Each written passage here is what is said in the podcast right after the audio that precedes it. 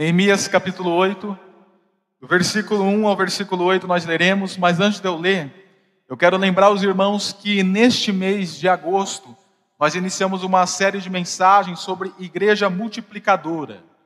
Nós estamos neste mês de aniversário da Liber, entendendo outra vez qual é a nossa essência de ser igreja. Por que nós existimos como igreja? E aí nós estamos abstraindo cinco princípios que a Junta de Missões Nacionais elaborou em cima da filosofia da igreja multiplicadora. Eles fizeram a partir do texto de Atos da igreja primitiva.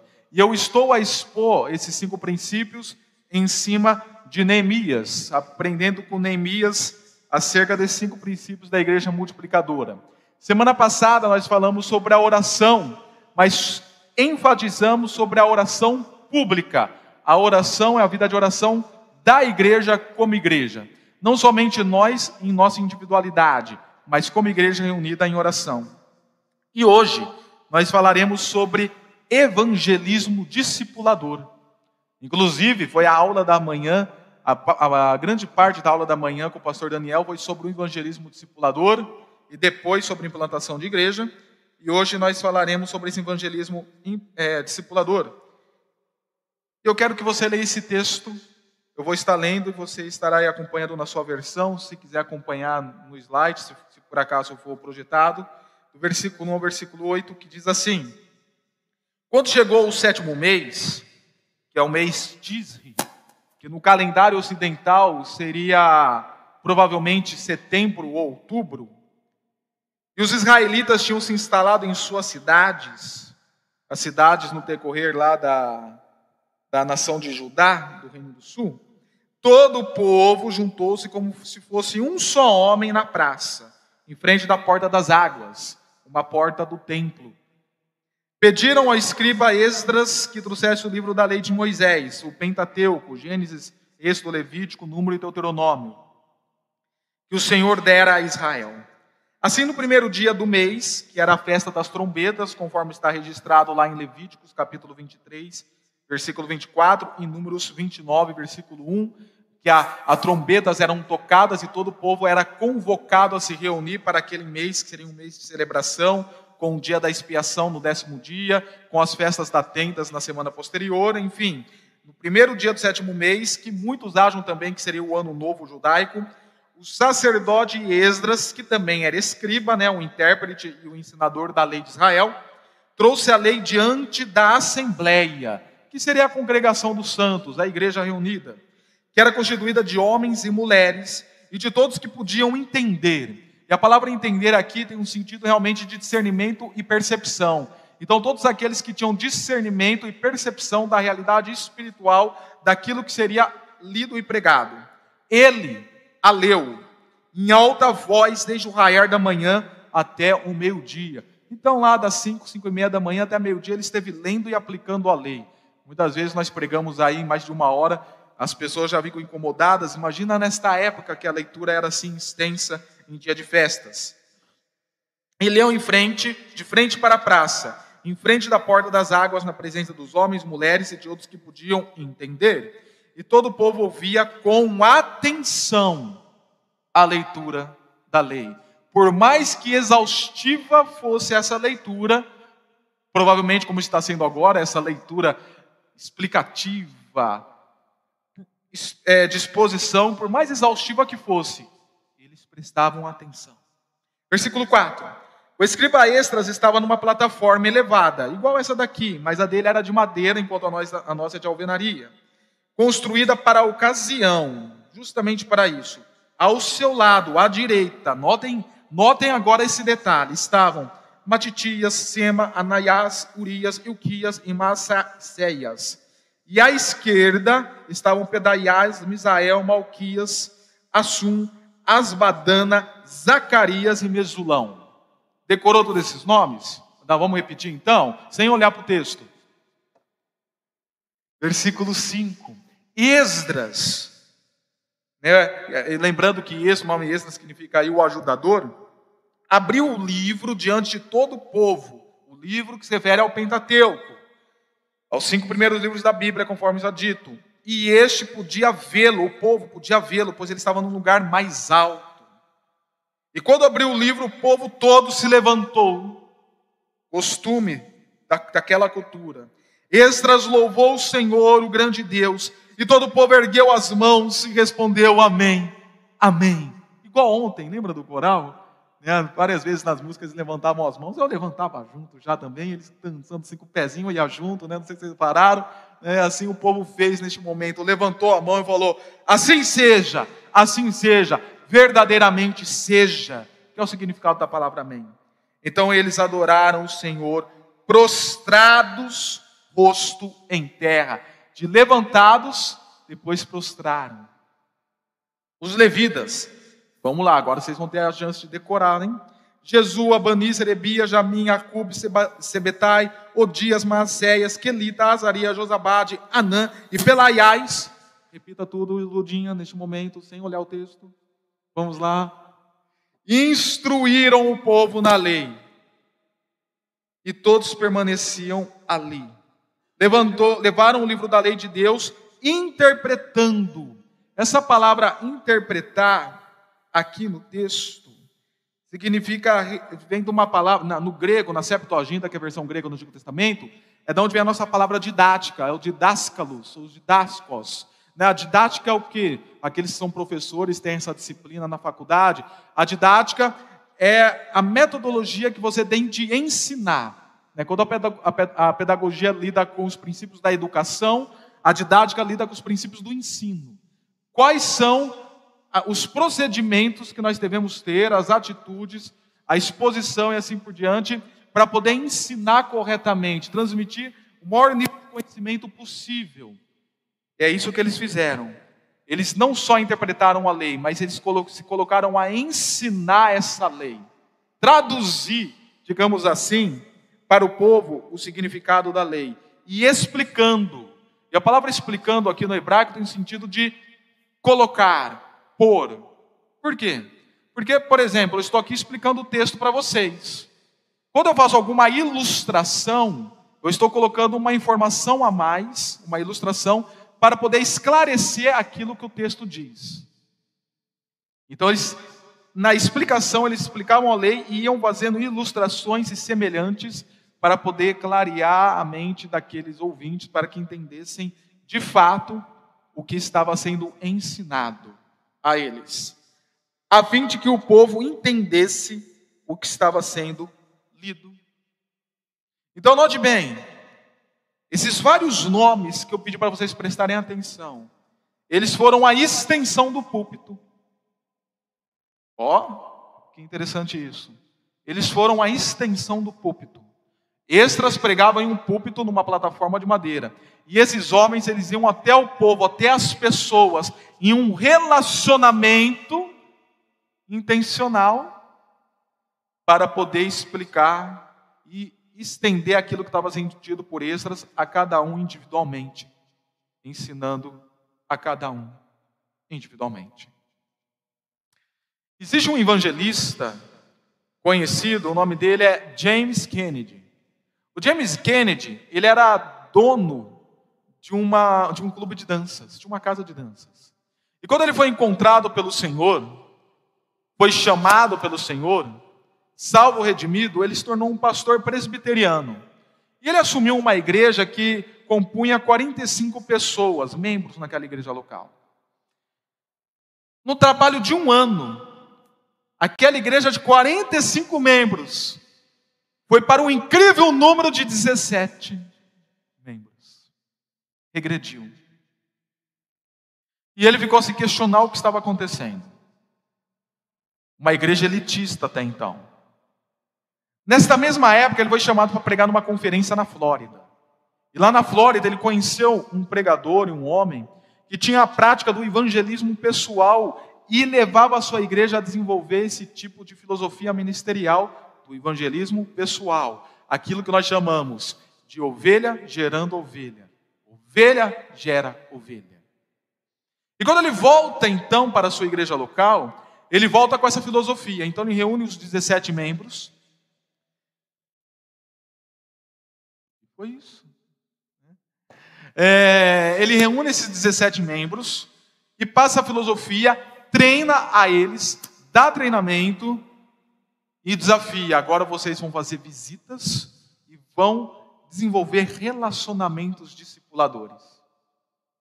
Então foi que em nove anos, aquela igreja de 17 membros foi para 2005 membros, dentro de nove anos, com um trabalhar de toda a igreja no evangelismo pessoal, no relacionamento intencional, no evangelismo discipulador.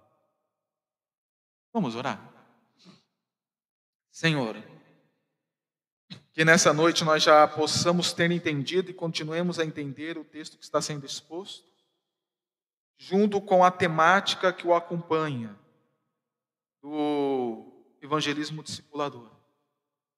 E que nossos corações possam ser acendidos, que os nossos corações possam queimar, em olhar para as pessoas que necessitam da Sua presença, que necessitam da visitação da salvação que há no Senhor e nos aproximar delas com compaixão e com graça, desenvolvendo um relacionamento intencional, com amor, a cada uma delas. Inclusive que nós já possamos assumir essa atitude, esse compromisso nesta semana que se inicia.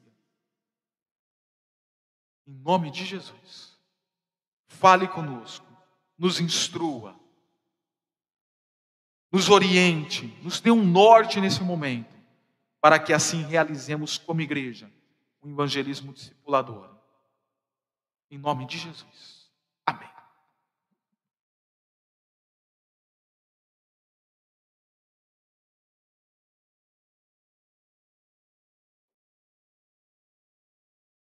Aqui em Neemias, nesse livro que está aberto, que nós estamos lendo, nós temos três grandes problemas acontecendo.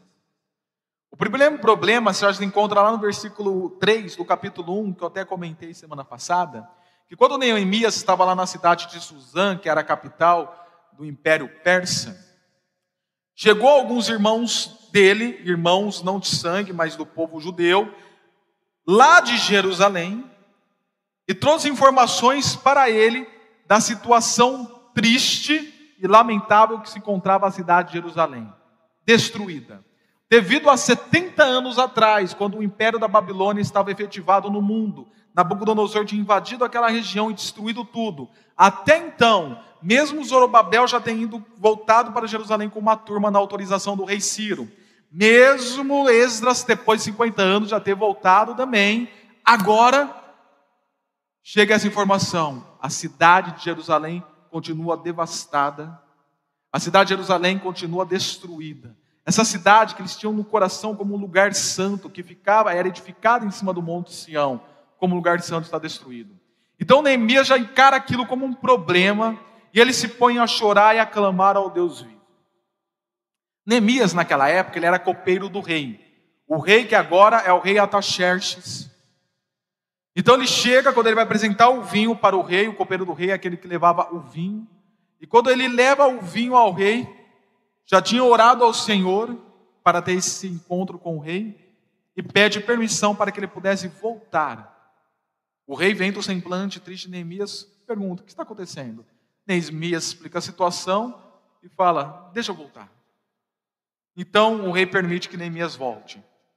E quando Neemias volta, realmente ele, ele constata, no capítulo 2, nós vamos fazer uma exposição do capítulo 2 daqui a uns dias, ele constata realmente a situação destruída que estava na cidade. Então ele se põe a reconstruir a cidade. E a partir de então surge um segundo problema. Sambalat e Dobias, que não eram judeus, se colocaram em oposição. Primeiramente, eles começaram a caçoar. Ah, isso daí não vai virar nada. Isso não vai, não vai subir. Essa construção não vai muito longe. Então Neemias continua fazendo o trabalho criar corpo, e quando eles veem que o trabalho da criando do corpo, eles começam a se opor realmente ao trabalho de Neemias e do povo de Israel. E não bastando essa oposição exterior, de fora do povo de Deus que estava acontecendo, nós temos um terceiro problema, capítulo 5. Também começa a haver uma oposição interna, uma divisão no meio do povo. Os judeus que tinham mais dinheiro, eram mais ricos, começaram a cobrar os governantes daquela província, daquela região, começaram a cobrar juros altíssimos dos seus compatriotas. Você sabe essa história do Brasil? Todos nós conhecemos muito bem como funciona, esses juros altos. Então, esse problema é mais antigo do que você possa imaginar, é mais antigo do que socialismo, comunismo e coisa semelhante. Desde aquela época isso já existia. Ao ponto deles precisarem vender os seus filhos e filhas e terras para poder pagar os juros.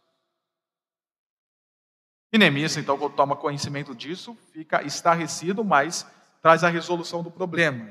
Então, note bem, diante desse texto que nós fizemos, a leitura que nós fizemos agora, que vai prosseguir para um período de avivamento, diante disto, nesse mesmo contexto, problema atrás de problema. Pelo menos três aqui eu expus para vocês.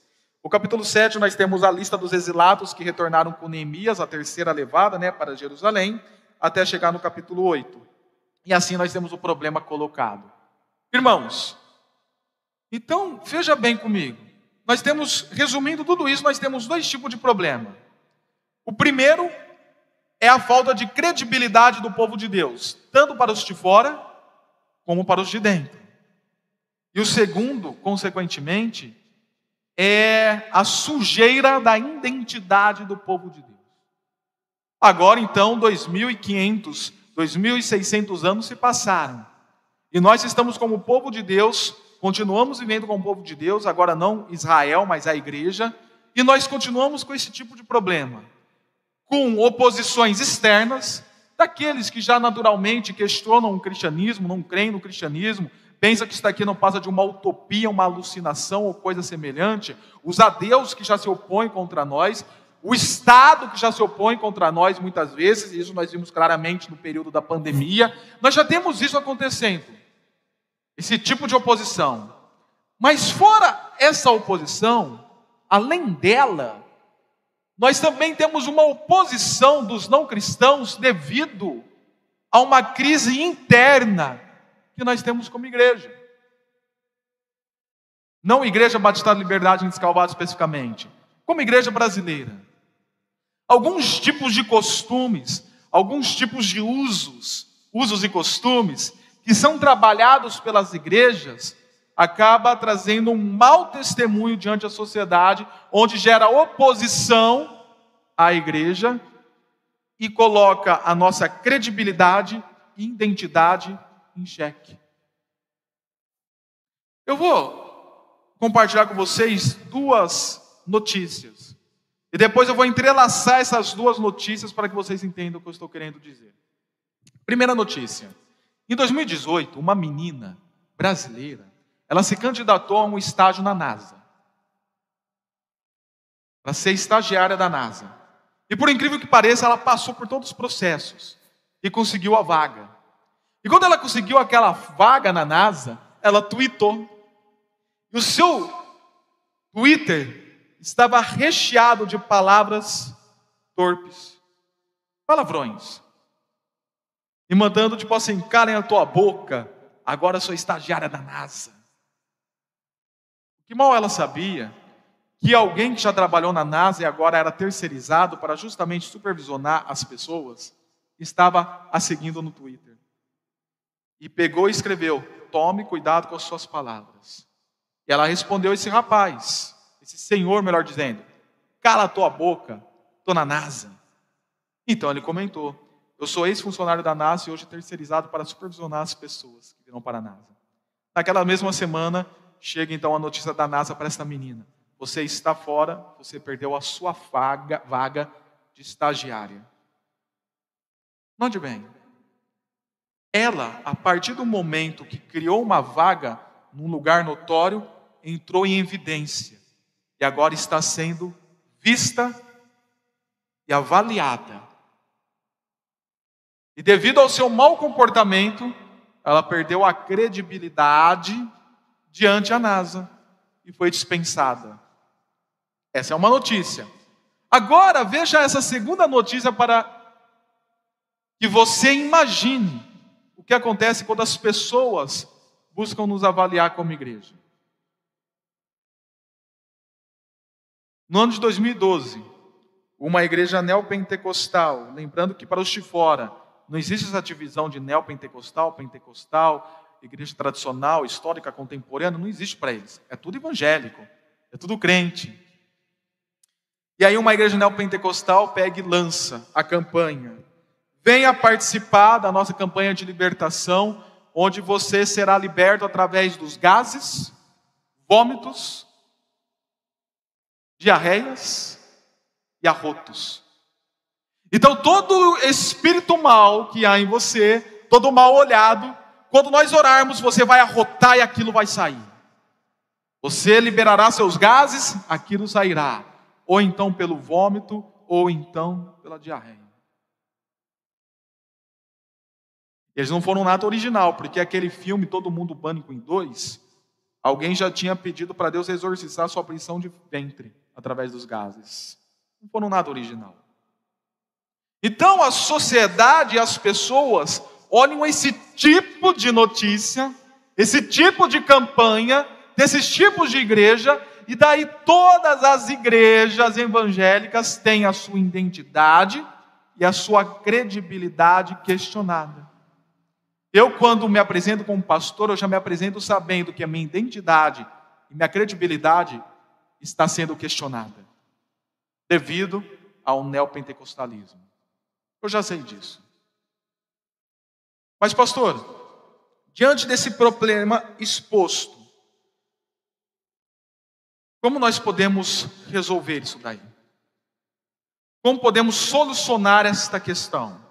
E aí nós voltamos a olhar para Esdras capítulo 8. Né, o, texto lido já, o texto já foi lido e explicado, mas eu apresento aqui novamente para vocês a ideia geral desse texto. Nós vemos aqui então que lá no sétimo mês, conforme eu já falei,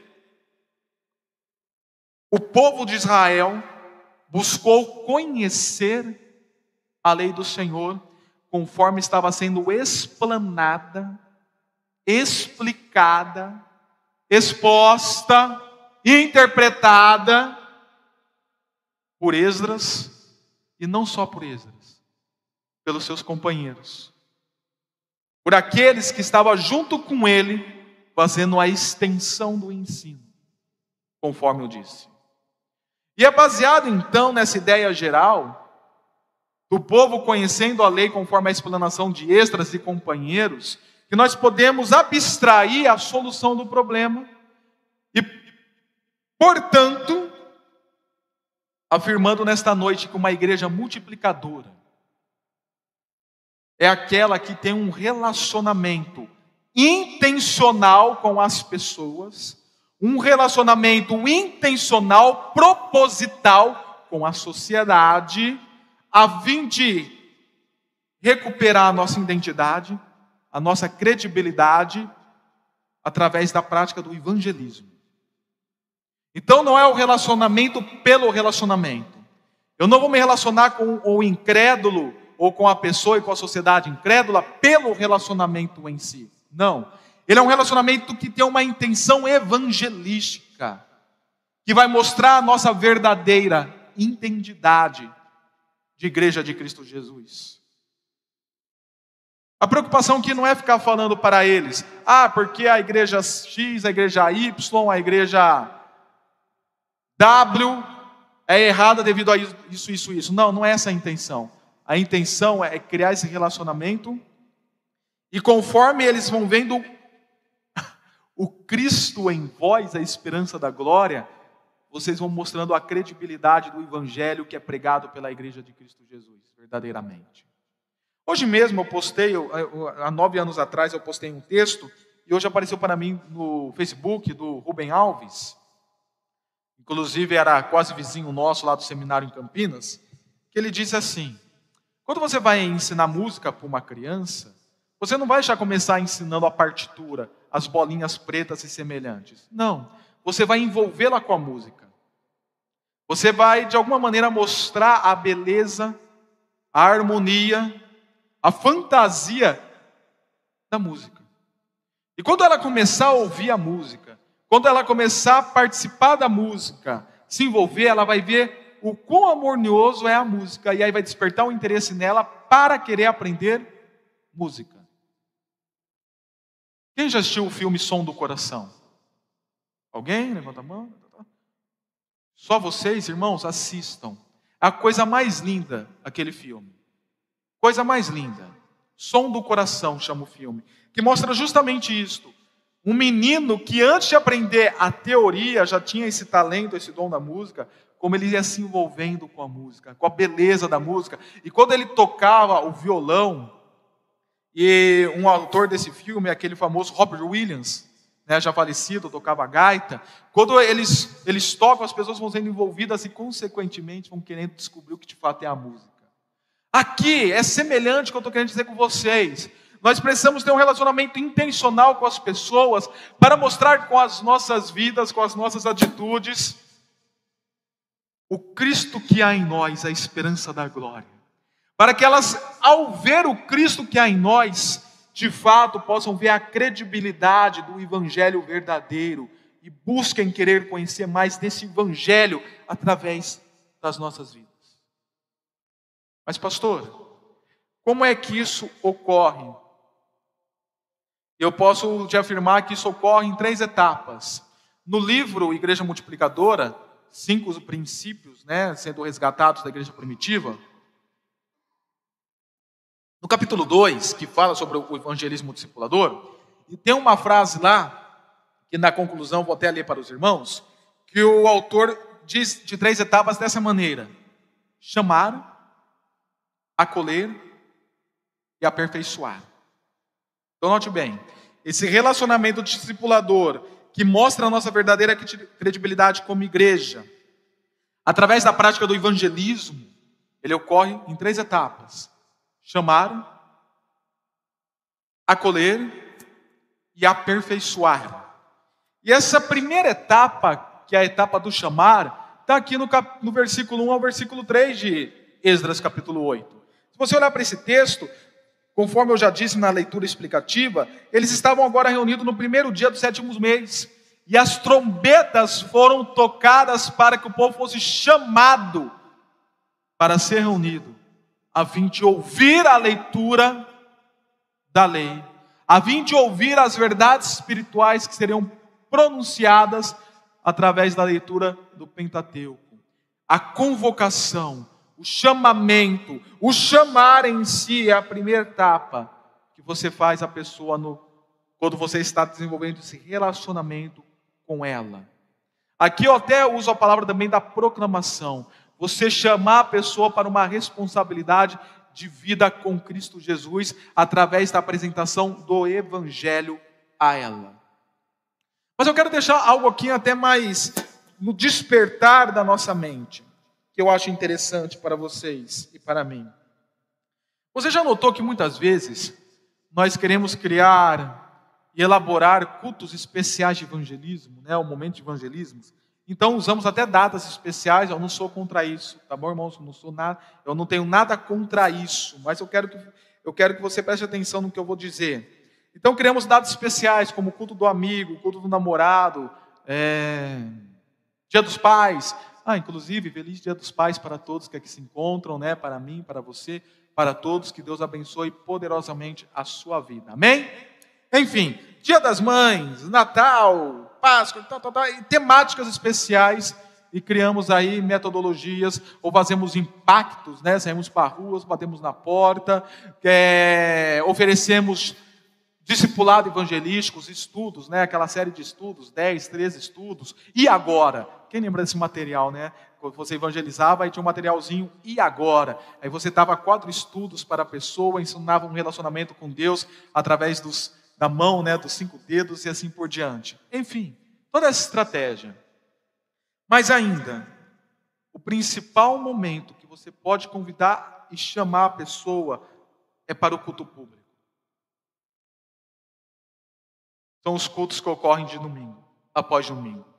Os irmãos já acho que já têm notado que este ano eu sempre valorizei essa questão do dia do Senhor e do culto público, mas depois realmente de várias leituras que eu fiz no decorrer do mestrado que trazia essa ênfase do culto público. Eu estou dando mais ênfase à importância do culto público. Eu lembro de um professor no seminário chamado Lazzarini, para quem quiser se recordar dele, foi aquele que fez meu casamento com a Aisla, que ele nos compartilhou que certa vez alguém o questionou sobre isso. Pastor, quais são os cultos evangelísticos que há na sua igreja no decorrer do ano? Ele respondeu: todo domingo. Todo domingo o culto é evangelístico. É que nós temos uma cultura meio é, descendente do século XVIII. No século XVIII e XIX surgiu um, um evangelista chamado Charles Finney, e o Charles Finney, ele tinha como costume de ir às praças pregar e fazer o apelo e o povo vir tudo à frente. Note bem uma coisa que eu vou te falar, querido. Eu não sei se você geralmente questiona isso, né? Ah, o pastor não faz apelo. A igreja ficou 18, 19 séculos sem apelo, ok? Esse negócio de fazer o apelo chamar a pessoa, oh, você que aceitou Jesus, vem aqui na frente que eu quero orar por você. Isso é coisa do século 19, para ser mais específico, quando Charles Finney trouxe esse tipo de prática para dentro da igreja. Isso se tornou muito comum posteriormente no movimento da santidade, o movimento holiness, entrando no pentecostalismo no século XX e faz, muita, faz muito parte hoje muitas igrejas, inclusive históricas tradicionais. Então nós achamos que evangelismo ou culto evangelístico é isso, é aquele culto que faz o apelo para a pessoa vir aceitar Jesus aqui na frente. Correto? Mas isso não é. Quero melhor dizendo, não só isso seria um culto evangelístico Nada contra essa prática também, tá ok? Eu não tenho muito esse costume, mas nada contra. Mas não seria somente isso. Todo culto, ele é evangelístico por essência.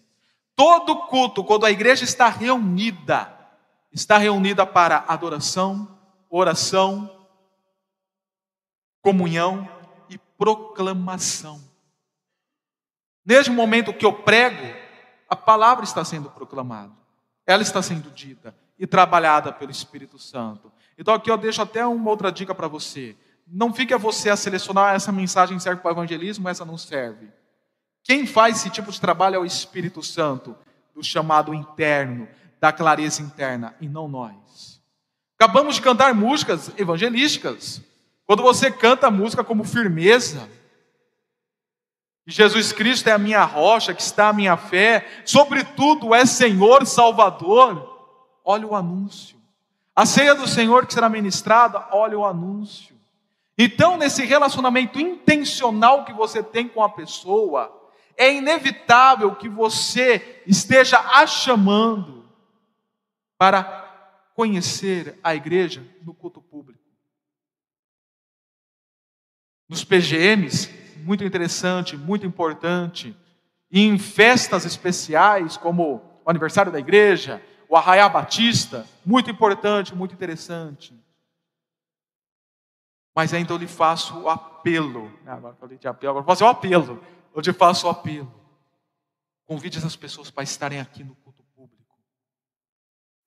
Para estarem com a igreja. Para ouvirem a palavra sendo pregada quando a igreja está chamada e convocada para estar junto.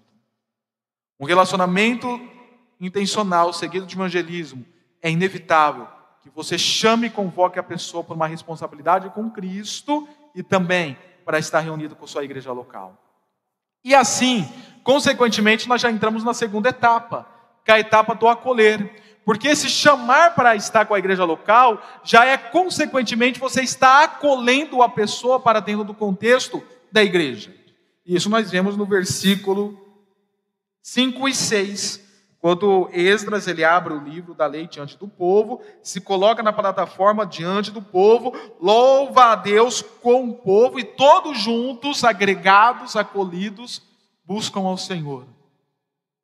Então aqui nós temos a segunda etapa, de você buscar acolher esta pessoa para dentro do corpo de Cristo, para dentro da igreja, para a vivência com a igreja. E aqui, querido ou queridas, Querido e querida, é muito importante que você note que eu vou falar. Um dos valores da nossa igreja, está lá, você pode ler, é que a nossa igreja é acolhedora. Valores não é algo que nós queremos alcançar. Valores é aquilo que já faz parte da nossa identidade. Então, quando eu coloquei os valores dessa igreja, eu não coloquei o valor lá no sentido, ah, isso nós vamos alcançar. Não. quando eu coloquei aqueles valores, porque eu já abstraí o que essa igreja tinha como identidade. E essa igreja, desde quando eu cheguei aqui, que é muito característico de uma igreja batista, para falar a verdade, não só da nossa, mas de várias igrejas batistas, essa questão do acolhimento. Das pessoas, quando se chegam em nosso meio, serem abraçadas, no sentido figurativo, mas no literal também é gostoso e é muito bom. Serem abraçadas, serem atendidas, terem atenção. Eu lembro uma pessoa que foi algumas vezes no retiro, algumas pessoas, algumas experiências, né, não uma pessoa só, que ela era de uma igreja Y lá em Pirassununga, e quando foi para o nosso retiro da Batista, da, na ocasião da segunda igreja batista em Pirassununga, ela comentou assim: Mas nem na minha igreja eu me sinto tão introduzida. Eu nunca tive esse sentimento de família que eu estou tendo aqui com esta igreja.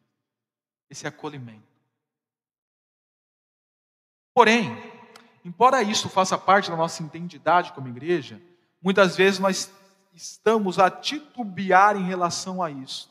Eu quero lhe chamar a atenção justamente para isso. Esteja atento para acolher as pessoas que se chegam ao nosso meio. O relacionamento intencional discipulador não precisa ser necessariamente só com o seu amigo, com o seu parente, mas com visitantes que aparecem na igreja, ou também com pessoas que já estão tendo um relacionamento discipulador com aquela pessoa, atrás para esse contexto, e ninguém chega perto dela, para ampliar os horizontes ou as fronteiras do relacionamento intencional com outras pessoas. Eu estou a perceber que muitas vezes as pessoas têm entrado e saído da igreja sem algum tipo de atenção. Não é a maioria das vezes, não é um costume, mas tem vezes que isso acontece e que não pode acontecer. Então, quando alguém chegar no seu grupo pequeno, quando alguém chegar no seu PGM, quando alguém chegar no contexto de culto, seja acolhedor, mesmo que ela tenha sido, está sendo trabalhada por um outro relacionamento discipulador, acolha, porque isso faz parte de uma igreja multiplicada e de um evangelismo discipulador, o acolher. E você que está tendo esse relacionamento discipulador com alguém, tenta em todo momento, em todas as circunstâncias, acolher ou agregar essa pessoa nas programações da igreja. Ontem mesmo, nós tivemos uma visita aqui de alguém que está sendo discipulado. Uma pessoa que está tendo um discipulado por uma determinada irmã da igreja. E ontem, na nossa festividade foi o momento dela ser convidada e ela esteve presente. Eu também fiz convite, eu creio que muitos de vocês fizeram convite, mas. o convite, né? mas não teve o, o, o, atendimento que gostaria de ter, né? A resposta, mas essa pessoa teve, e ela esteve aqui no nosso meio, a, que está sendo discipulado. Foi um momento de agregar. Então, esses tempos, nós também estamos tendo o casal lá, né, Saulo e Wanda? Aquele casal está sendo produzido, está sendo trabalhado, está tendo um relacionamento discipulador com Saulo e com a Wanda. E em momentos de festividade, como foi ontem, como foi no Arraiá Batista que eles estiveram presentes, né? ou no nosso PGM aqui, no último PGM do semestre passado, eles estiveram presentes aqui, são os momentos que eles estão sendo agregados. E quando essas pessoas saem dos PGMs para vir para o contexto do culto público ou de qualquer outra festividade da igreja, toda a igreja tem que acolhê-los fazer que eles se sintam em casa, não ficar limitado somente com aquele relacionamento discipulador ou com aqueles que estão fazendo o evangelismo. Então, amada igreja, preste atenção, fique atento em relação a isso. E a terceira e a última etapa é a etapa do aperfeiçoar. Então, nós chamamos, acolhemos, agora essas pessoas estão introduzidas em nosso meio, elas precisam ser capacitadas e aperfeiçoadas. Vocês lembram lá no Evangelho, nos Evangelhos, que Jesus ele curava, ele sarava, ele realizava um milagre e pedia para que a pessoa, a pessoa saía falando do que foi feito. É aquilo. Você aperfeiçoa a pessoa para que essa pessoa também agora comece a praticar relacionamentos discipuladores. Ela vem ao nosso meio para poder ser aperfeiçoada, a fim de estender com outra pessoa o relacionamento discipulador. E é isso que nós vemos acontecer no versículo 4 e no versículo 7 e 8, quando eu falei da extensão do púlpito. O pastor está pregando, vocês estão aqui, tanto do lado esquerdo, né, como do lado direito. Inclusive, aqui, até olhando para a minha direita, eu posso até falar que o Ronaldo tem cara aí de é, de Amacéia, você tem cara realmente desse nome, né? O pastor Daniel, aqui do meu lado esquerdo, realmente tem a cara aí de. de é um desses nomes aqui, me perdi aqui. Ah, Urias, justamente, né? Urias é, estava à direita também, né?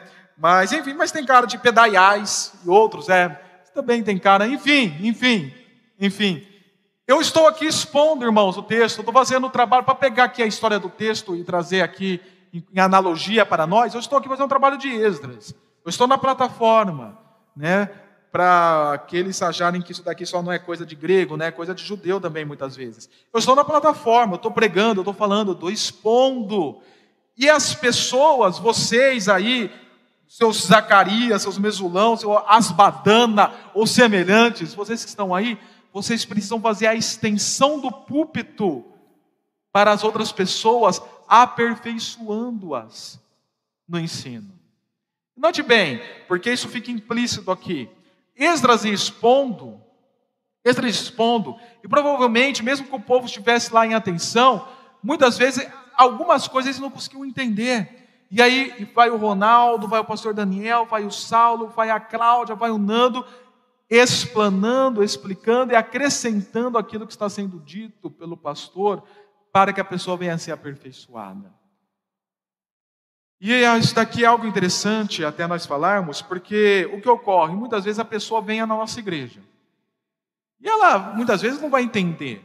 Do ponto de vista social, nós estamos num momento ritualístico. Nós estamos fazendo um rito. Do, do ponto de vista bíblico-teológico, isso aqui é um culto ao Senhor que nós estamos realizando, um sobrenatural nós estamos vivendo. Mas do ponto de vista social, daqueles que são incrédulos, isso daqui é um rito. Tanto que isso daqui, nós chamamos como igreja, mas as ciências sociais chamam isso daqui de seita. Todo movimento religioso é seita para as ciências sociais. Então eles estão vindo numa seita, entenda bem, isso daqui não é seita, estou falando do ponto de vista deles, tá? Eles estão vindo numa seita participar de um rito. E qualquer seita e rito que você vai tem símbolos, tem verbo, verbetes, né, vocabulário muito próprio daquela realidade que a pessoa precisa ser esclarecida em relação a isso. Isso foi uma coisa até que nós vimos no, na pós-graduação lá no Jumper, que eles falam realmente sobre isso. As pessoas muitas vezes vão na igreja e não entendem a pregação por quê? Porque não estão acostumadas com termos, por exemplo, de justificação pela fé. Mas a justificação pela fé tem que ser pregado na igreja. E se a pessoa fica em dúvida do que é isso, ela não conseguiu entender o pastor falando da justificação pela fé, você que está dentro do relacionamento discipulador com essa pessoa tem que esclarecê-la. Então, quando alguém pegar e falar, oh, não estou entendendo o que o pastor está falando, o que o pastor está pregando, você pergunta, o que você não entendeu especificamente? Tal coisa.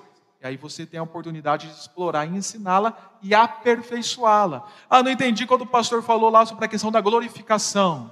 O que é aquilo, negócio de glorificação? Olha a oportunidade que está sendo criada para que você possa mostrar mais ainda da essência do Evangelho para a pessoa. É você se põe a explicar o que é glorificação para ela e no final ainda fazer o desafio. E aí, se você é, daqui, quando Jesus Cristo voltar, você vai ser glorificado? Então, a partir desse momento que eu expliquei que é a glorificação, você crê que você será glorificada com Cristo Jesus? Então eu estou pregando e vocês necessitam, querido querida, fazer a extensão do púlpito no ensinar o que está sendo dito e ensinado na nossa igreja de uma maneira mais detalhista, ou às vezes até mais fácil para aquela pessoa que está com você. Muitas vezes nós vemos pessoas entendendo algumas pregações em outros contextos, porque, infelizmente, convenhamos, a Bíblia não é ensinada, a Bíblia não é pregada, são pré-leções, coaches ou semelhantes, então dá para entender. Mas no lugar que se vai, igrejas mais históricas, que a Bíblia é pregada, realmente as pessoas saem com dúvidas. Qual é o significado daquilo? E aí vocês, enquanto aqui, digamos, à luz do texto bíblico, auxiliares, digamos assim, continua interpretando e explicando para que as pessoas entendam e sejam aperfeiçoadas e, consequentemente, discipuladas, não só evangelizadas, mas discipuladas. Não só entendendo você é pecador, mas é, Jesus te ama e resgatou a sua vida, que seria o discurso do evangelismo. Mas entendendo mais do que isso, que já começa o discurso do discipulado, do ensino em si.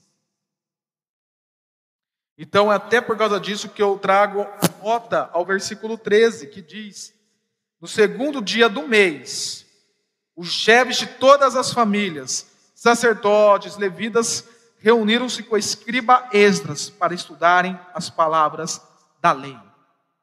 Eles reuniram junto com o pastor, digamos assim, para estudarem, justamente para levar isto para o seu povo, para o seu meio, para os seus relacionamentos. Enfim, para concluir a mensagem de hoje, eu falei para vocês que ia compartilhar uma leitura. Um verso só diz assim: a definição do que é uma evangelização discipuladora, lá no livro da Igreja Multiplicadora. A comunicação do Evangelho aliada ao relacionamento discipulador com o objetivo de chamar, agregar e aperfeiçoar discípulos multiplicadores. Pastor, como nós realizamos isso na prática? Guarde essa palavra, que já foi dita por mim há três anos atrás. Recentemente o pastor Miquel também falou sobre ela e eu a trago novamente hoje. Raízes. Raízes. A palavra raízes é um acróstico de R, relacionar, A, acolher, I, interceder, Z, zelar, E, ensinar. S, solicitar contas. Raízes. Então você, querido, vou deixar agora o desafio para você. Eu quero que nesta semana você tenha alguém como alvo para desenvolver um relacionamento discipulador. Uma pessoa, pelo menos. Eu vou até pedir licença para o pastor Miquel e para o pastor Daniel de não selecionarmos cinco nomes. Selecionar um nome só. Um nome. E um nome. Pense alguém, fala um nome agora para mim. Quem? Ok. Wanda, um nome.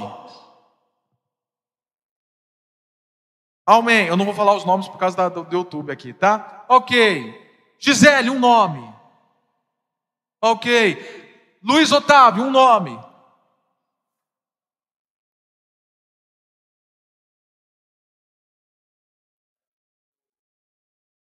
Tem em mente. Ok, Marli, um nome. Ok. E vocês, cada um de vocês, pense em outro nome. Um nome que a partir desta semana você vai começar a ter um relacionamento intencional. Talvez você já tenha um relacionamento com ela, mas um relacionamento lá da escola, jogar ping-pong, andar de cavalo, subir no telhado, não sei. Talvez você já tenha um relacionamento com ela, mas agora esse relacionamento seu vai ser um relacionamento com a intenção de fazer discípulo. E cada um de vocês também. Talvez esse nome que você está pensando já tenha algum tipo de relacionamento com ela. Mas agora esse relacionamento ele vai ter outro foco. Não vai ser de comer o tsunami no Beer Point. Inclusive é uma delícia. Mas não vai ser este a intenção. A intenção agora é que ela vai ser alguém que você vai querer discipular. Pensou? Então, comece a ter um relacionamento intencional. Comece a acolhê-la. Como? Já comece essa semana a orar pela vida dela, nós vamos ver isso na próxima etapa, mas já comece a investir tempo na vida dela, chamando para conversas, tentando descobrir nesse acolhimento, tentando descobrir quais são suas questões, aquilo que eu preguei ontem. Quais são suas dúvidas? Quais são seus problemas? Quais são as suas angústias? E mesmo que na hora você não tenha uma resposta, mas depois busque essa resposta, como o Evangelho pode responder às dúvidas as questões ou os problemas dessa pessoa. Chame para perto de você, a ouça e comece já a tentá-la trazê-la para o contexto de PGMs. Pelo menos. Pelo menos dos PGMs. Para depois fazer a ponte para o culto público.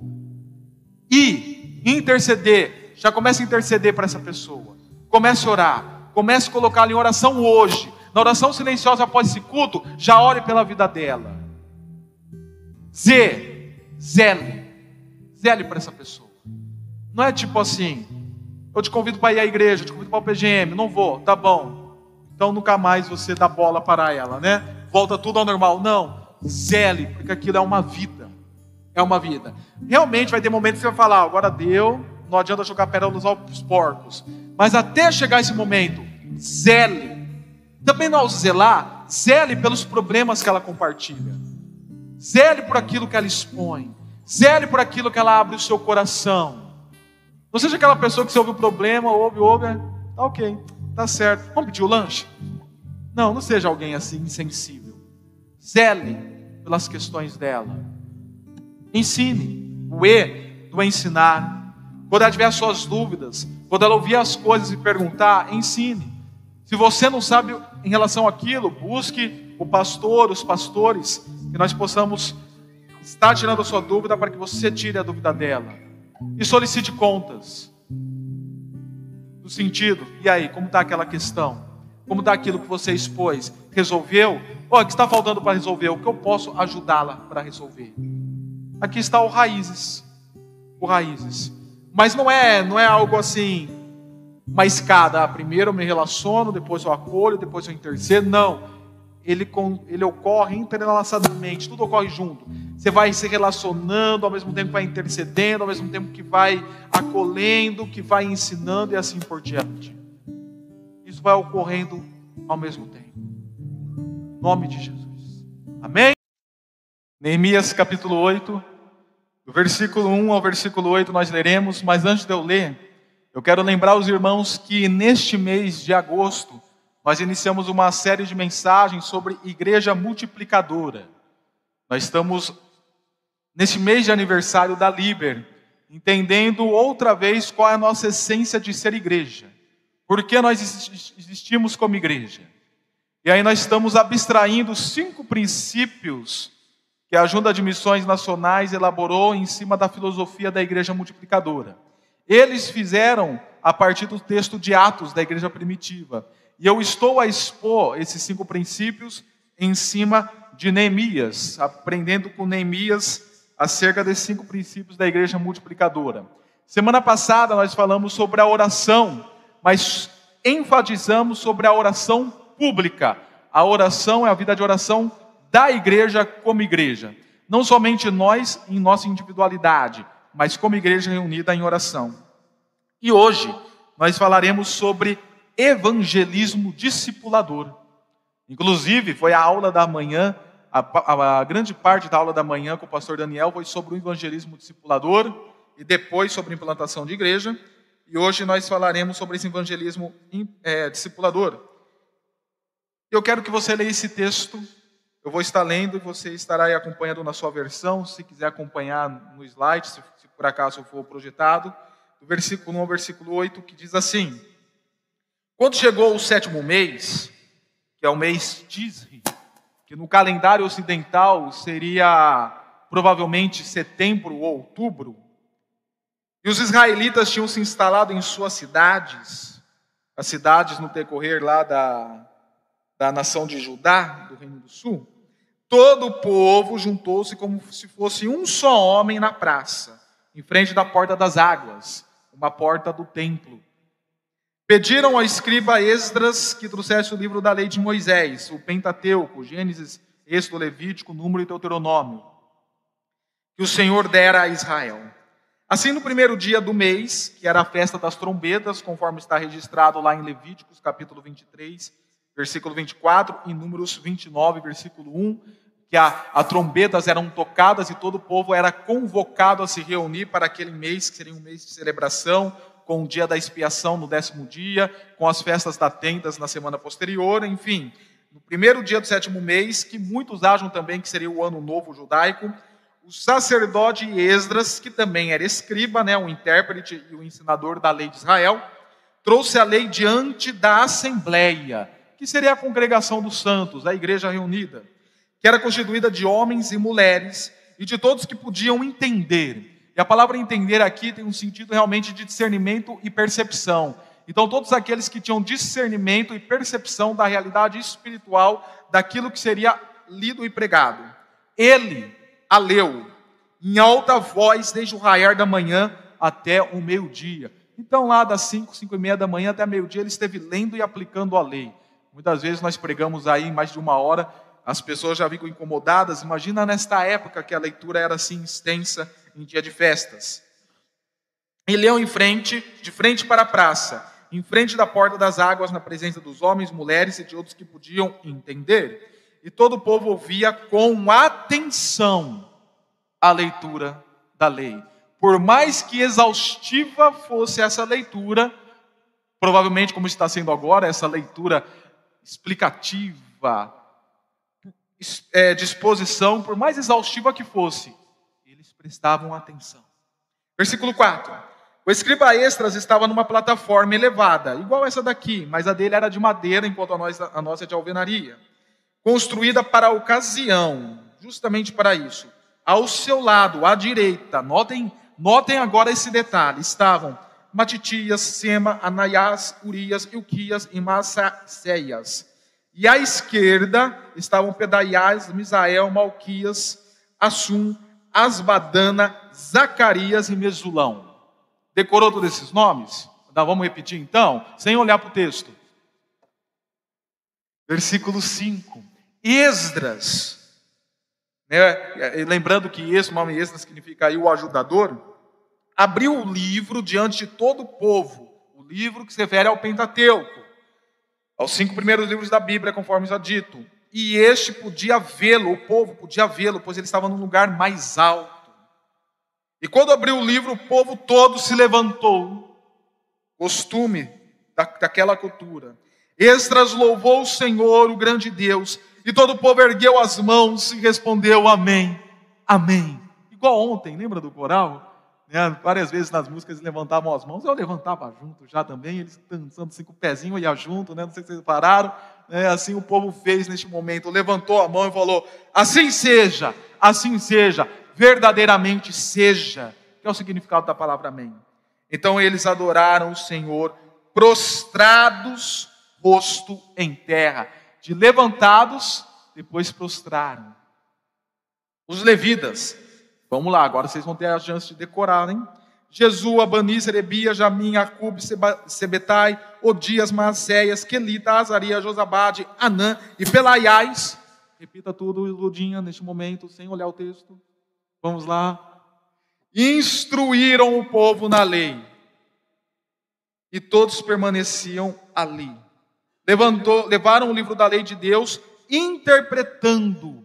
Essa palavra interpretar, aqui no texto, significa, vem de uma palavra, no grego, na Septuaginta, que é a versão grega do Antigo Testamento, é de onde vem a nossa palavra didática, é o didáscalos, os didascos. Né? A didática é o que? Aqueles que são professores, têm essa disciplina na faculdade. A didática é a metodologia que você tem de ensinar. Né? Quando a pedagogia lida com os princípios da educação, a didática lida com os princípios do ensino. Quais são os procedimentos que nós devemos ter, as atitudes, a exposição e assim por diante, para poder ensinar corretamente, transmitir o maior nível de conhecimento possível. É isso que eles fizeram. Eles não só interpretaram a lei, mas eles se colocaram a ensinar essa lei, traduzir, digamos assim, para o povo o significado da lei e explicando.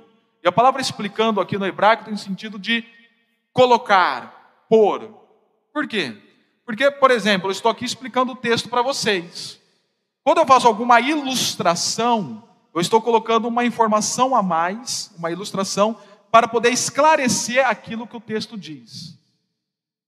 Então, eles, na explicação, eles explicavam a lei e iam fazendo ilustrações e semelhantes para poder clarear a mente daqueles ouvintes, para que entendessem de fato o que estava sendo ensinado a eles, a fim de que o povo entendesse o que estava sendo lido. Então, note bem, esses vários nomes que eu pedi para vocês prestarem atenção, eles foram a extensão do púlpito. Ó, oh, que interessante isso. Eles foram a extensão do púlpito. Extras pregavam em um púlpito numa plataforma de madeira. E esses homens, eles iam até o povo, até as pessoas, em um relacionamento, intencional para poder explicar e estender aquilo que estava sendo dito por Esdras a cada um individualmente, ensinando a cada um individualmente. Existe um evangelista conhecido, o nome dele é James Kennedy. O James Kennedy, ele era dono de, uma, de um clube de danças, de uma casa de danças. E quando ele foi encontrado pelo Senhor, foi chamado pelo Senhor, salvo redimido, ele se tornou um pastor presbiteriano. E ele assumiu uma igreja que compunha 45 pessoas, membros naquela igreja local. No trabalho de um ano, aquela igreja de 45 membros foi para um incrível número de 17 membros. Regrediu. E ele ficou a se questionar o que estava acontecendo. Uma igreja elitista até então. Nesta mesma época, ele foi chamado para pregar numa conferência na Flórida. E lá na Flórida, ele conheceu um pregador e um homem que tinha a prática do evangelismo pessoal e levava a sua igreja a desenvolver esse tipo de filosofia ministerial do evangelismo pessoal. Aquilo que nós chamamos de ovelha gerando ovelha. Ovelha gera ovelha. E quando ele volta então para a sua igreja local, ele volta com essa filosofia. Então ele reúne os 17 membros Foi isso. É, ele reúne esses 17 membros e passa a filosofia, treina a eles, dá treinamento e desafia. Agora vocês vão fazer visitas e vão desenvolver relacionamentos discipuladores. Então foi que em nove anos, aquela igreja de 17 membros foi para 2005 membros, dentro de nove anos com o trabalhar de toda a igreja, no evangelismo pessoal, no relacionamento intencional, no evangelismo discipulador. Vamos orar? Senhor, que nessa noite nós já possamos ter entendido e continuemos a entender o texto que está sendo exposto, junto com a temática que o acompanha, do evangelismo discipulador. E que nossos corações possam ser acendidos, que os nossos corações possam queimar, em olhar para as pessoas que necessitam da Sua presença, que necessitam da visitação da salvação que há no Senhor, e nos aproximar delas com compaixão e com graça, desenvolvendo um relacionamento intencional, com amor, a cada uma delas Inclusive que nós já possamos assumir essa atitude, esse compromisso nesta semana que se inicia. Em nome de Jesus. Fale conosco, nos instrua,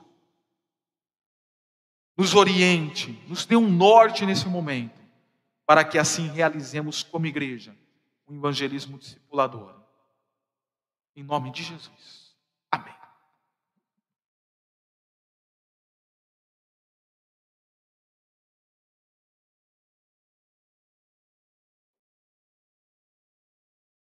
Aqui em Neemias, nesse livro que está aberto, que nós estamos lendo, nós temos três grandes problemas acontecendo.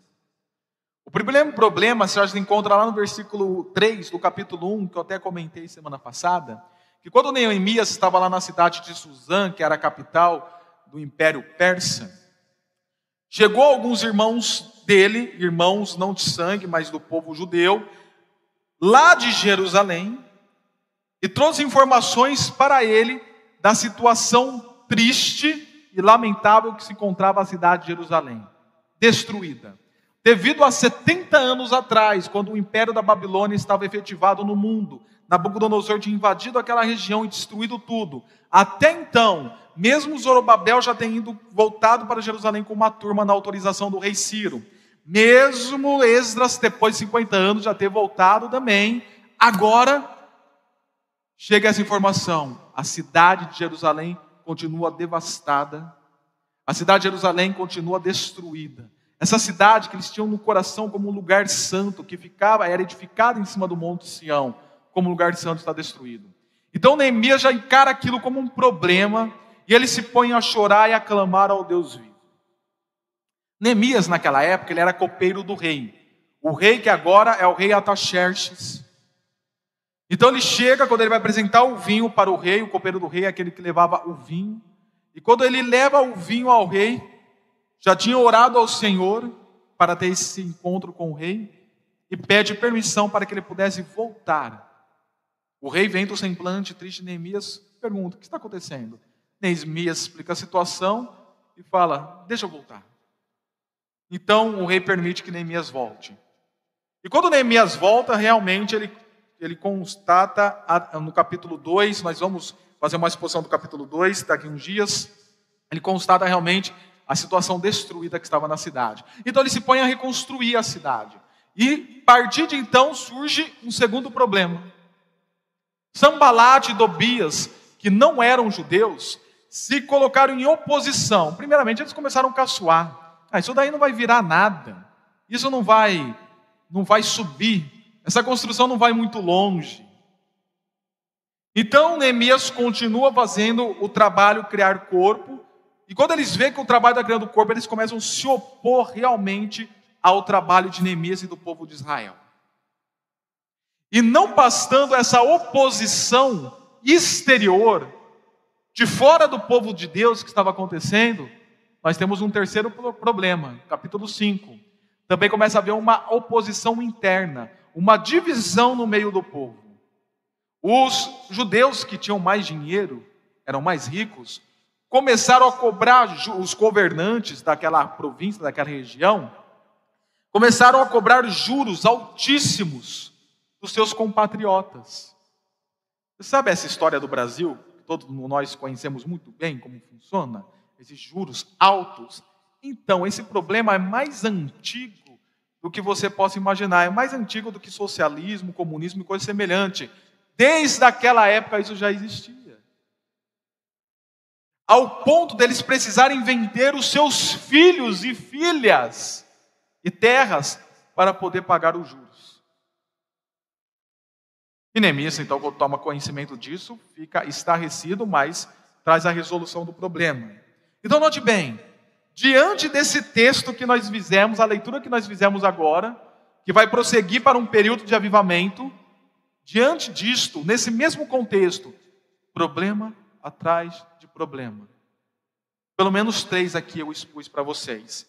O capítulo 7, nós temos a lista dos exilados que retornaram com Neemias, a terceira levada né, para Jerusalém, até chegar no capítulo 8. E assim nós temos o problema colocado. Irmãos, então, veja bem comigo. Nós temos, resumindo tudo isso, nós temos dois tipos de problema. O primeiro é a falta de credibilidade do povo de Deus, tanto para os de fora como para os de dentro. E o segundo, consequentemente, é a sujeira da identidade do povo de Deus.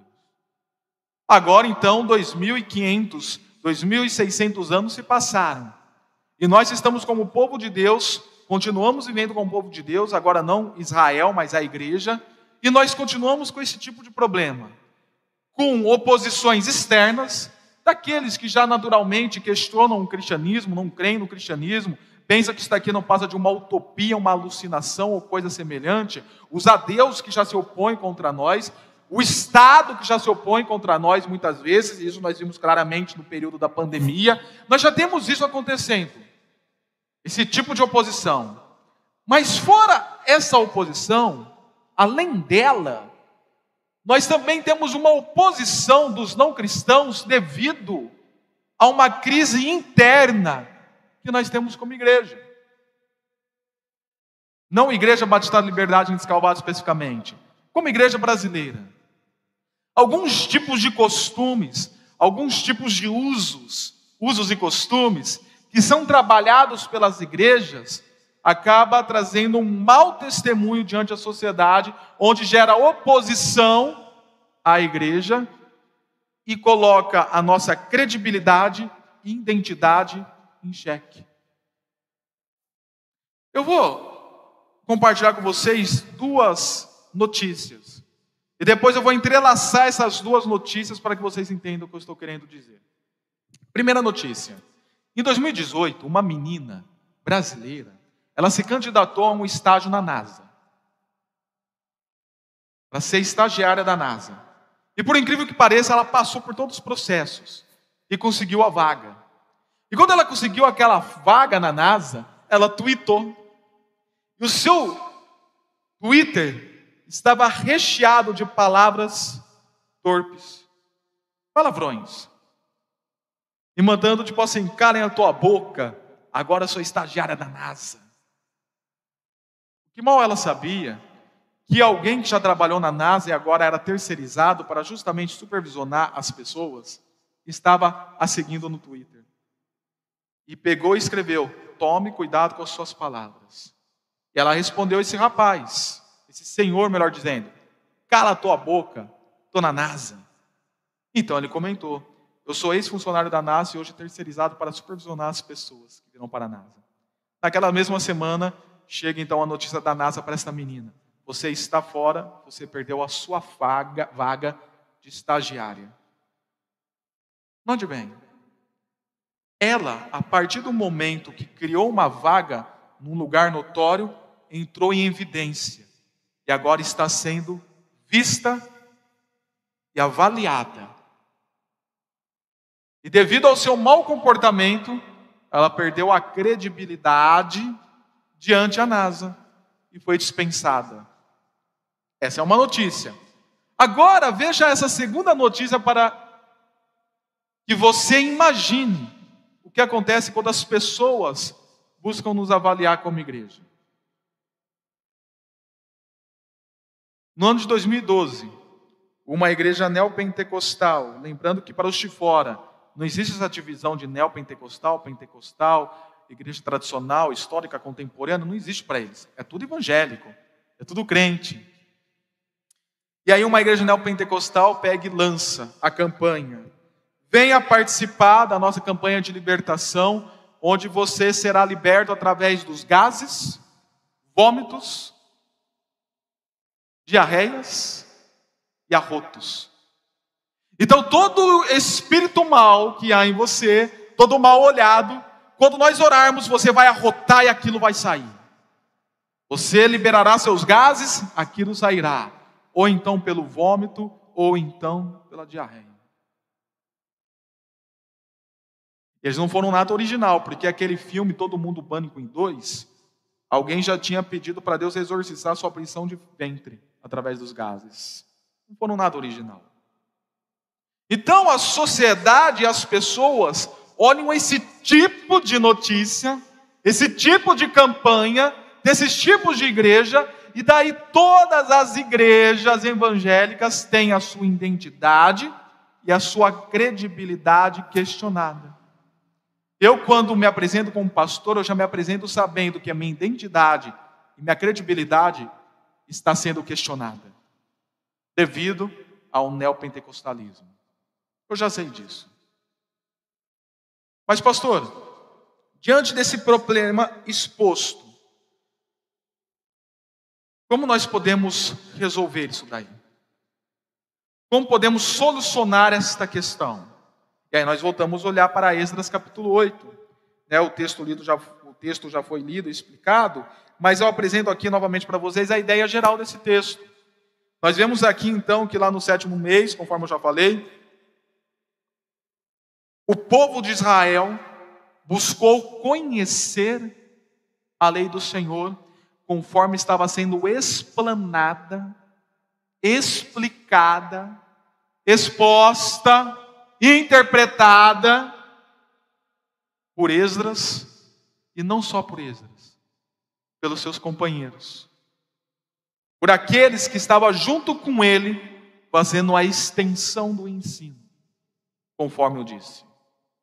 E é baseado então nessa ideia geral, do povo conhecendo a lei conforme a explanação de Esdras e companheiros, que nós podemos abstrair a solução do problema Portanto, afirmando nesta noite que uma igreja multiplicadora é aquela que tem um relacionamento intencional com as pessoas, um relacionamento intencional, proposital com a sociedade, a fim de recuperar a nossa identidade, a nossa credibilidade, através da prática do evangelismo. Então não é o relacionamento pelo relacionamento. Eu não vou me relacionar com o incrédulo ou com a pessoa e com a sociedade incrédula pelo relacionamento em si. Não.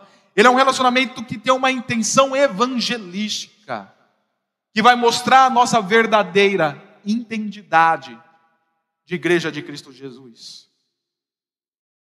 A preocupação aqui não é ficar falando para eles, ah, porque a igreja X, a igreja Y, a igreja W é errada devido a isso, isso, isso. Não, não é essa a intenção. A intenção é criar esse relacionamento e conforme eles vão vendo o Cristo em vós, a esperança da glória, vocês vão mostrando a credibilidade do evangelho que é pregado pela igreja de Cristo Jesus, verdadeiramente. Hoje mesmo eu postei, há nove anos atrás eu postei um texto, e hoje apareceu para mim no Facebook do Rubem Alves, inclusive era quase vizinho nosso lá do seminário em Campinas, que ele disse assim: quando você vai ensinar música para uma criança, você não vai já começar ensinando a partitura, as bolinhas pretas e semelhantes. Não. Você vai envolvê-la com a música. Você vai, de alguma maneira, mostrar a beleza, a harmonia, a fantasia da música. E quando ela começar a ouvir a música, quando ela começar a participar da música, se envolver, ela vai ver o quão harmonioso é a música, e aí vai despertar o um interesse nela para querer aprender música. Quem já assistiu o filme Som do Coração? Alguém? Levanta a mão. Só vocês, irmãos, assistam. A coisa mais linda, aquele filme. Coisa mais linda. Som do Coração chama o filme. Que mostra justamente isto. Um menino que antes de aprender a teoria já tinha esse talento, esse dom da música, como ele ia se envolvendo com a música, com a beleza da música. E quando ele tocava o violão, e um autor desse filme aquele famoso Robert Williams, né, já falecido, tocava gaita. Quando eles, eles tocam, as pessoas vão sendo envolvidas e, consequentemente, vão querendo descobrir o que de fato é a música. Aqui é semelhante ao que eu estou querendo dizer com vocês. Nós precisamos ter um relacionamento intencional com as pessoas para mostrar com as nossas vidas, com as nossas atitudes, o Cristo que há em nós, a esperança da glória para que elas, ao ver o Cristo que há em nós, de fato possam ver a credibilidade do Evangelho verdadeiro e busquem querer conhecer mais desse Evangelho através das nossas vidas. Mas, pastor, como é que isso ocorre? Eu posso te afirmar que isso ocorre em três etapas. No livro Igreja Multiplicadora, cinco princípios, né, sendo resgatados da igreja primitiva, no capítulo 2, que fala sobre o evangelismo discipulador, tem uma frase lá, que na conclusão vou até ler para os irmãos, que o autor diz de três etapas dessa maneira: chamar, acolher e aperfeiçoar.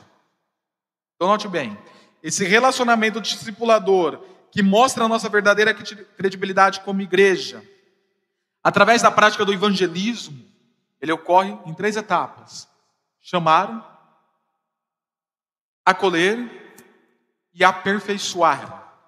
E essa primeira etapa, que é a etapa do chamar, está aqui no, cap... no versículo 1 ao versículo 3 de Esdras, capítulo 8. Se você olhar para esse texto, conforme eu já disse na leitura explicativa, eles estavam agora reunidos no primeiro dia do sétimo mês. E as trombetas foram tocadas para que o povo fosse chamado para ser reunido a fim de ouvir a leitura da lei, a fim de ouvir as verdades espirituais que seriam pronunciadas através da leitura do Pentateuco. A convocação, o chamamento, o chamar em si é a primeira etapa que você faz a pessoa no, quando você está desenvolvendo esse relacionamento com ela. Aqui eu até uso a palavra também da proclamação você chamar a pessoa para uma responsabilidade de vida com Cristo Jesus através da apresentação do Evangelho a ela. Mas eu quero deixar algo aqui até mais no despertar da nossa mente. Que eu acho interessante para vocês e para mim. Você já notou que muitas vezes nós queremos criar e elaborar cultos especiais de evangelismo, né, o momento de evangelismo. Então usamos até datas especiais, eu não sou contra isso, tá bom, irmãos? Eu não sou nada, eu não tenho nada contra isso, mas eu quero que eu quero que você preste atenção no que eu vou dizer. Então criamos datas especiais, como o culto do amigo, culto do namorado, é... Dia dos Pais. Ah, inclusive, feliz Dia dos Pais para todos que aqui se encontram, né? Para mim, para você, para todos. Que Deus abençoe poderosamente a sua vida. Amém? Enfim, Dia das Mães, Natal, Páscoa, tal, tal, e temáticas especiais e criamos aí metodologias, ou fazemos impactos, né? saímos para ruas, batemos na porta, é, oferecemos discipulado evangelístico, os estudos, né? aquela série de estudos, 10, 13 estudos, e agora? Quem lembra desse material, né? Quando você evangelizava, aí tinha um materialzinho, e agora? Aí você dava quatro estudos para a pessoa, ensinava um relacionamento com Deus através dos, da mão, né? dos cinco dedos e assim por diante. Enfim, toda essa estratégia. Mas ainda, o principal momento que você pode convidar e chamar a pessoa é para o culto público. São os cultos que ocorrem de domingo, após domingo. Os irmãos acho que já têm notado que este ano eu sempre valorizei essa questão do dia do Senhor e do culto público, mas depois realmente de várias leituras que eu fiz no decorrer do mestrado que trazia essa ênfase do culto público, eu estou dando mais ênfase à importância do culto público. Eu lembro de um professor no seminário chamado Lazzarini, para quem quiser se recordar dele, foi aquele que fez meu casamento com a Aisla, que ele nos compartilhou que certa vez alguém o questionou sobre isso. Pastor, quais são os cultos evangelísticos que há na sua igreja no decorrer do ano? Ele respondeu: todo domingo. Todo domingo o culto é evangelístico. É que nós temos uma cultura meio é, descendente do século XVIII. No século XVIII e XIX surgiu um, um, evangelista chamado Charles Finney. E o Charles Finney ele tinha como costume de ir às praças pregar e fazer o apelo e o povo vir tudo à frente. Note bem uma coisa que eu vou te falar, querido. Eu não sei se você geralmente questiona isso, né? O pastor não faz apelo. A igreja ficou 18, 19 séculos sem apelo, ok? Esse negócio de fazer o apelo e chamar a pessoa, oh, você que aceitou Jesus, vem aqui na frente que eu quero orar por você. Isso é coisa do século 19, para ser mais específico, quando Charles Finney trouxe esse tipo de prática para dentro da igreja. Isso se tornou muito comum posteriormente no movimento da santidade, o movimento holiness, entrando no pentecostalismo no século XX e faz, muita, faz muito parte hoje muitas igrejas, inclusive históricas tradicionais. Então nós achamos que evangelismo ou culto evangelístico é isso. É aquele culto que faz o apelo para a pessoa vir aceitar Jesus aqui na frente. Correto? Mas isso não é. Quero melhor dizendo, não só isso seria um culto evangelístico Nada contra essa prática também, tá ok? Eu não tenho muito esse costume, mas nada contra. Mas não seria somente isso. Todo culto, ele é evangelístico por essência. Todo culto, quando a igreja está reunida, está reunida para adoração, oração, comunhão e proclamação. Neste momento que eu prego, a palavra está sendo proclamada, ela está sendo dita, e trabalhada pelo Espírito Santo. Então aqui eu deixo até uma outra dica para você. Não fique a você a selecionar essa mensagem serve para o evangelismo, essa não serve. Quem faz esse tipo de trabalho é o Espírito Santo, do chamado interno, da clareza interna, e não nós. Acabamos de cantar músicas evangelísticas. Quando você canta música como firmeza, Jesus Cristo é a minha rocha, que está a minha fé, sobretudo é Senhor Salvador, olha o anúncio. A ceia do Senhor que será ministrada, olha o anúncio. Então, nesse relacionamento intencional que você tem com a pessoa, é inevitável que você esteja a chamando para conhecer a igreja no culto público. Nos PGMs, muito interessante, muito importante, e em festas especiais, como o aniversário da igreja, o Arraiá Batista, muito importante, muito interessante. Mas ainda eu lhe faço o apelo. Né, agora falei de apelo, agora vou fazer o apelo. Eu te faço o apelo. Convide essas pessoas para estarem aqui no culto público. para estarem com a igreja, para ouvirem a palavra sendo pregada quando a igreja está chamada e convocada para estar junto. Um relacionamento intencional, seguido de evangelismo, é inevitável que você chame e convoque a pessoa por uma responsabilidade com Cristo e também para estar reunido com sua igreja local. E assim, consequentemente, nós já entramos na segunda etapa, que é a etapa do acolher. Porque esse chamar para estar com a igreja local já é, consequentemente, você está acolhendo a pessoa para dentro do contexto da igreja. Isso nós vemos no versículo 5 e 6, quando Esdras ele abre o livro da lei diante do povo, se coloca na plataforma diante do povo, louva a Deus com o povo e todos juntos, agregados, acolhidos, buscam ao Senhor. Então aqui nós temos a segunda etapa, de você buscar acolher esta pessoa para dentro do corpo de Cristo, para dentro da igreja, para a vivência com a igreja. E aqui, querido ou queridas, querido e querida, é muito importante que você note que eu vou falar. Um dos valores da nossa igreja, está lá, você pode ler, é que a nossa igreja é acolhedora. Valores não é algo que nós queremos alcançar. Valores é aquilo que já faz parte da nossa identidade. Então, quando eu coloquei os valores dessa igreja, eu não coloquei o valor lá no sentido, ah, isso nós vamos alcançar. Não. Quando eu coloquei aqueles valores, porque eu já abstraí o que essa igreja tinha como identidade. E essa igreja, desde quando eu cheguei aqui, que é muito característico de uma igreja batista, para falar a verdade, não só da nossa, mas de várias igrejas batistas, essa questão do acolhimento.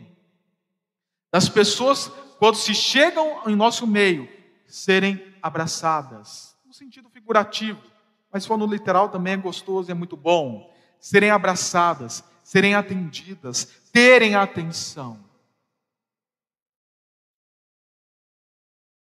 Eu lembro uma pessoa que foi algumas vezes no retiro, algumas pessoas, algumas experiências, né, não uma pessoa só, que ela era de uma igreja Y lá em Pirassununga, e quando foi para o nosso retiro, da Batista, da, na ocasião da segunda igreja batista, em Pirassununga, ela comentou assim: Mas nem na minha igreja eu me sinto tão introduzida.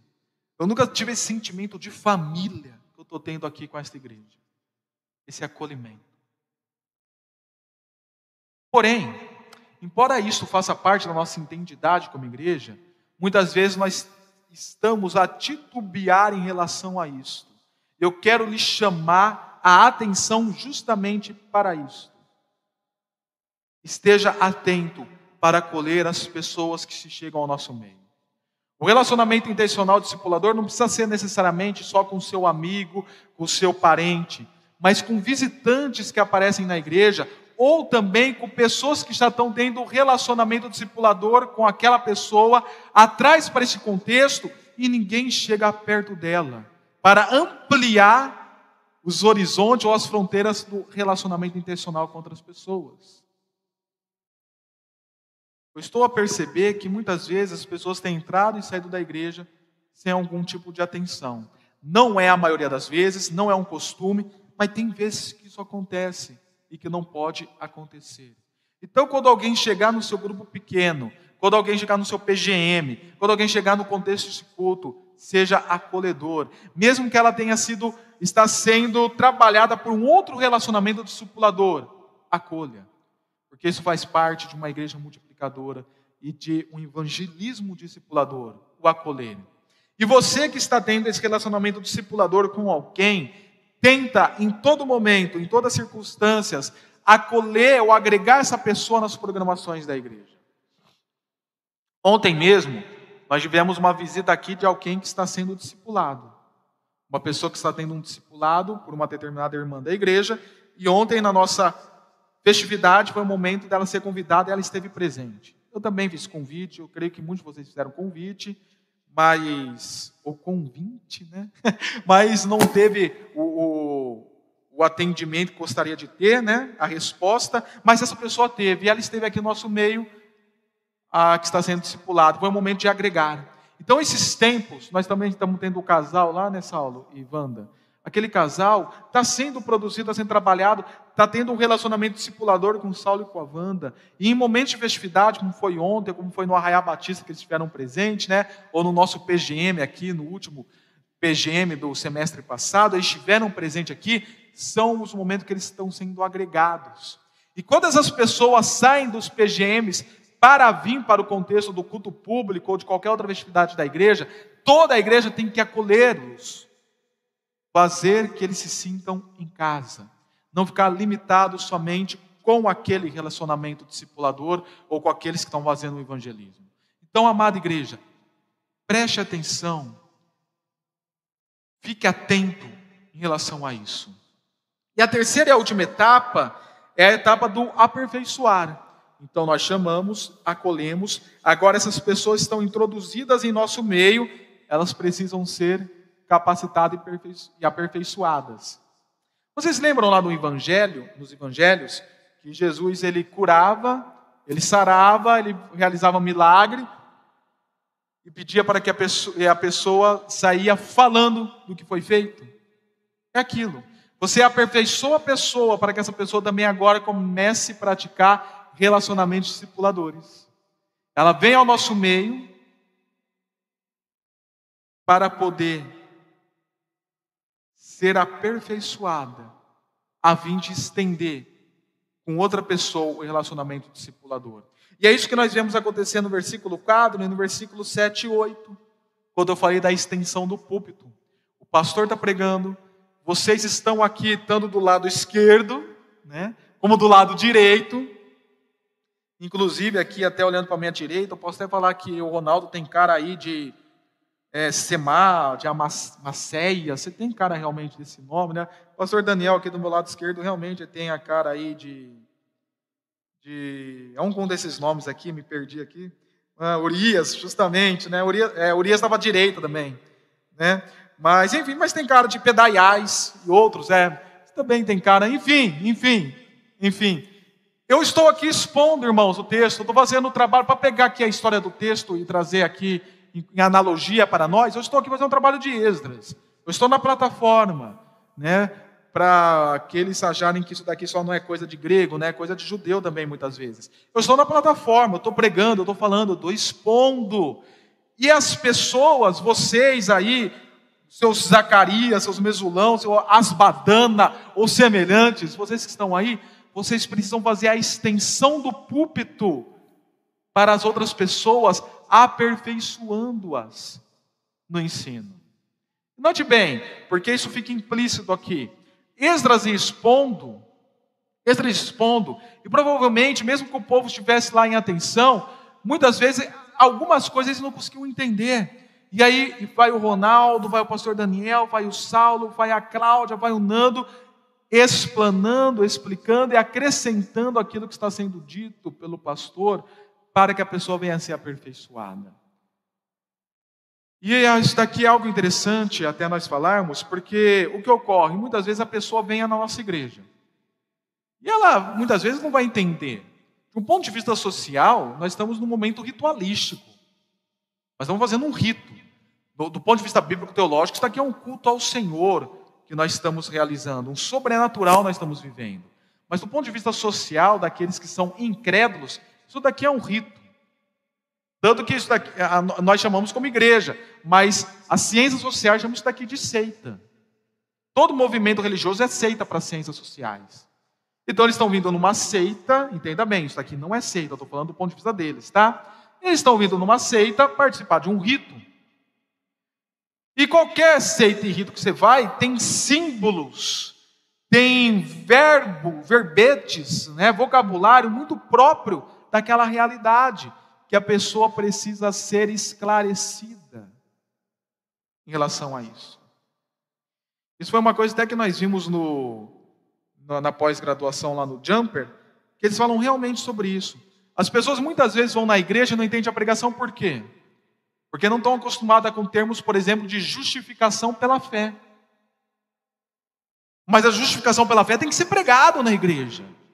E se a pessoa fica em dúvida do que é isso, ela não conseguiu entender o pastor falando da justificação pela fé, você que está dentro do relacionamento discipulador com essa pessoa tem que esclarecê-la. Então, quando alguém pegar e falar, oh, não estou entendendo o que o pastor está falando, o que o pastor está pregando, você pergunta, o que você não entendeu especificamente? Tal coisa. E aí você tem a oportunidade de explorar e ensiná-la e aperfeiçoá-la. Ah, não entendi quando o pastor falou lá sobre a questão da glorificação. O que é aquilo, negócio de glorificação? Olha a oportunidade que está sendo criada para que você possa mostrar mais ainda da essência do evangelho para a pessoa. É, você se põe a explicar o que é glorificação para ela e no final ainda fazer o desafio. E aí, se você é, daqui, quando Jesus Cristo voltar, você vai ser glorificado? Então, a partir desse momento que eu expliquei que é a glorificação, você crê que você será glorificada com Cristo Jesus? Então eu estou pregando e vocês necessitam, querido ou querida, fazer a extensão do púlpito no ensinar o que está sendo dito e ensinado na nossa igreja de uma maneira mais detalhista, ou às vezes até mais fácil para aquela pessoa que está com você. Muitas vezes nós vemos pessoas entendendo algumas pregações em outros contextos, porque, infelizmente, convenhamos, a Bíblia não é ensinada, a Bíblia não é pregada, são pré-leções, coaches ou semelhantes, então dá para entender. Mas no lugar que se vai, igrejas mais históricas, que a Bíblia é pregada, realmente as pessoas saem com dúvidas. Qual é o significado daquilo?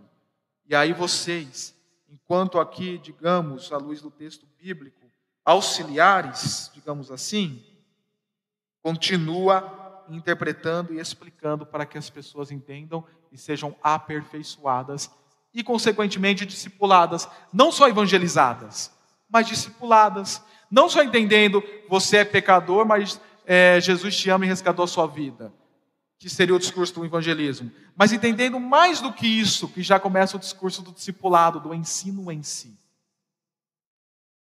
Então, é até por causa disso que eu trago nota ao versículo 13, que diz: No segundo dia do mês, os chefes de todas as famílias sacerdotes, levitas, reuniram-se com o escriba Esdras para estudarem as palavras da lei. Eles reuniram junto com o pastor, digamos assim, para estudarem, justamente para levar isto para o seu povo, para o seu meio, para os seus relacionamentos.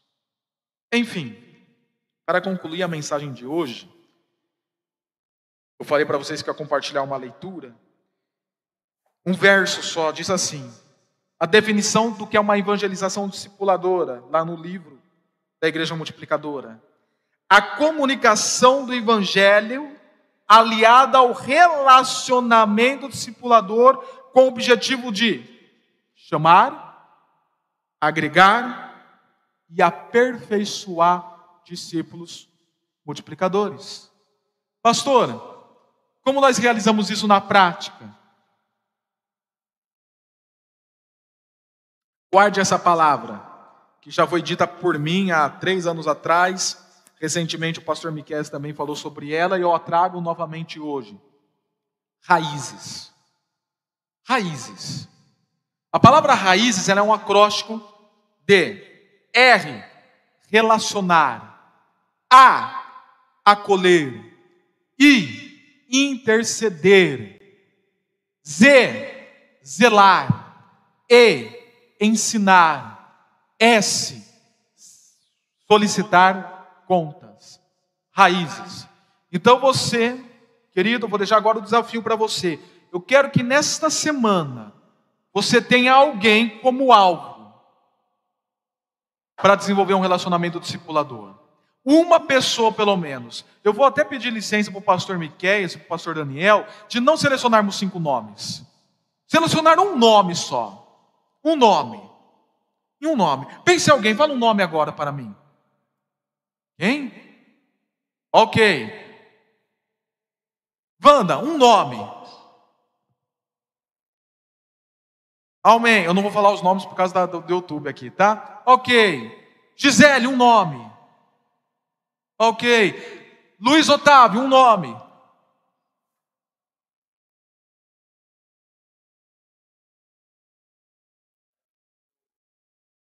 Tem em mente. Ok, Marli, um nome. Ok. E vocês, cada um de vocês, pense em outro nome. Um nome que a partir desta semana você vai começar a ter um relacionamento intencional. Talvez eu já tenha um relacionamento com ela, mas um relacionamento lá da escola, jogar ping-pong, andar de cavalo, subir no telhado, não sei.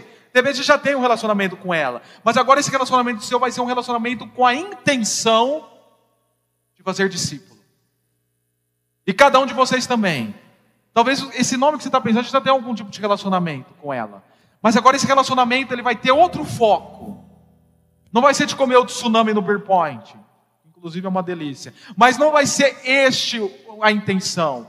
A intenção agora é que ela vai ser alguém que você vai querer discipular.